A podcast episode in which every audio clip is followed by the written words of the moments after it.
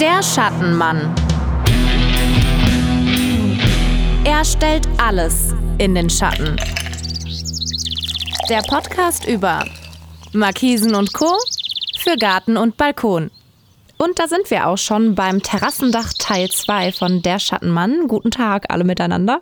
Hallo. und zwar, ähm, wir haben ja jetzt, wie gesagt, über ein Terrassendach gesprochen, wir haben über die rechtlichen Grundlagen gesprochen. Jetzt ähm, kommt auf meine Terrasse kein Regen. Aber du bist ja der Schattenmann, das heißt, wir müssen ja auch noch über die Beschattung sprechen. Was gibt es denn da für Möglichkeiten?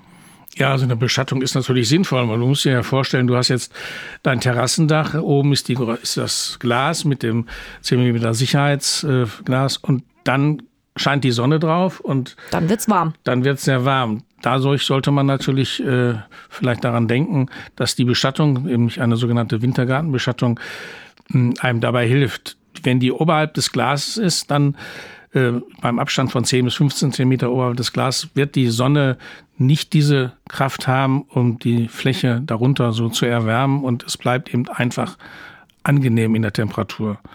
Mhm. Und das ist dann eine entscheidende Überlegung, möchte ich das haben? Und dann würde ich sagen, sollte man das gleich mitplanen. Okay, oberhalb die Beschattung haben wir jetzt gesprochen. Oberhalb, würde ja. denn jetzt auch unterhalb eventuell auch Sinn machen?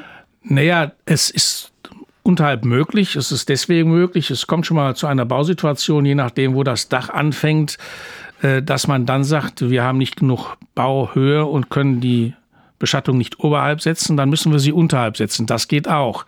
Dann hat man natürlich den Schatten, aber die Sonne kommt natürlich trotz alledem auf das Glas und es wird dann immer noch recht warm darunter.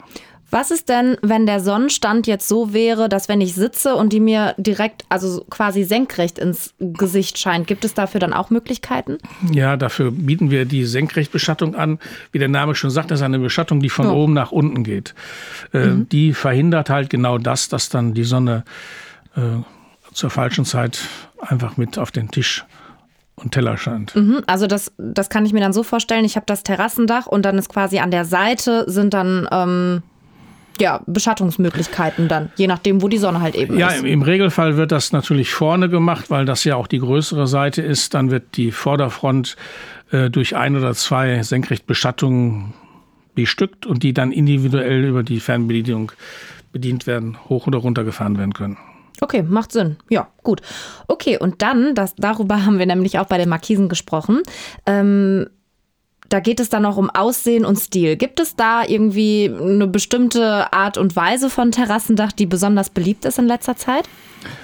Ja, es sollte sich natürlich immer ein ganz klein wenig zum Haus passend von der Farbe anlehnen, sage ich mal. Und äh, im Moment sind natürlich, also weiß ist immer schon eine sehr gefragte Farbe gewesen für das Terrassendach, für die Profile. Aber immer mehr wird auch Anthrazit, so ein grau Anthrazit. Also dieser genommen. Stahl dann. Genau, das mhm. sind Aluminiumträger. Die werden dann in der Farbe oft genommen, in, äh, das ist ein, ein Grauton. Dann äh, gibt es aber natürlich individuelle Wünsche, die können erfüllt werden. Da muss man halt eben schauen. Ähm, und bei dem Stoff, das, das eben dazu passt. Passend zum Beispiel zu dem Bodenbelag, passend zu den Möbeln. Da mhm. werden dann sehr oft Töne genommen, die äh, Uni sind. Das ist also so schlicht und einfach der, der Renner, weil ob jetzt nun in Uni beige, in Uni grau, in mhm. grün, ist eben zeitlos, ne? Ja, es Kann passt zu sehr vielen Sachen, sieht immer toll aus und man muss natürlich auch sehen, dass es ähm, ein bisschen Farbe ins Spiel bringt, im wahrsten Sinne des Wortes. Was würdest du mir denn empfehlen, so wenn ich zum Beispiel Klinkersteine hätte?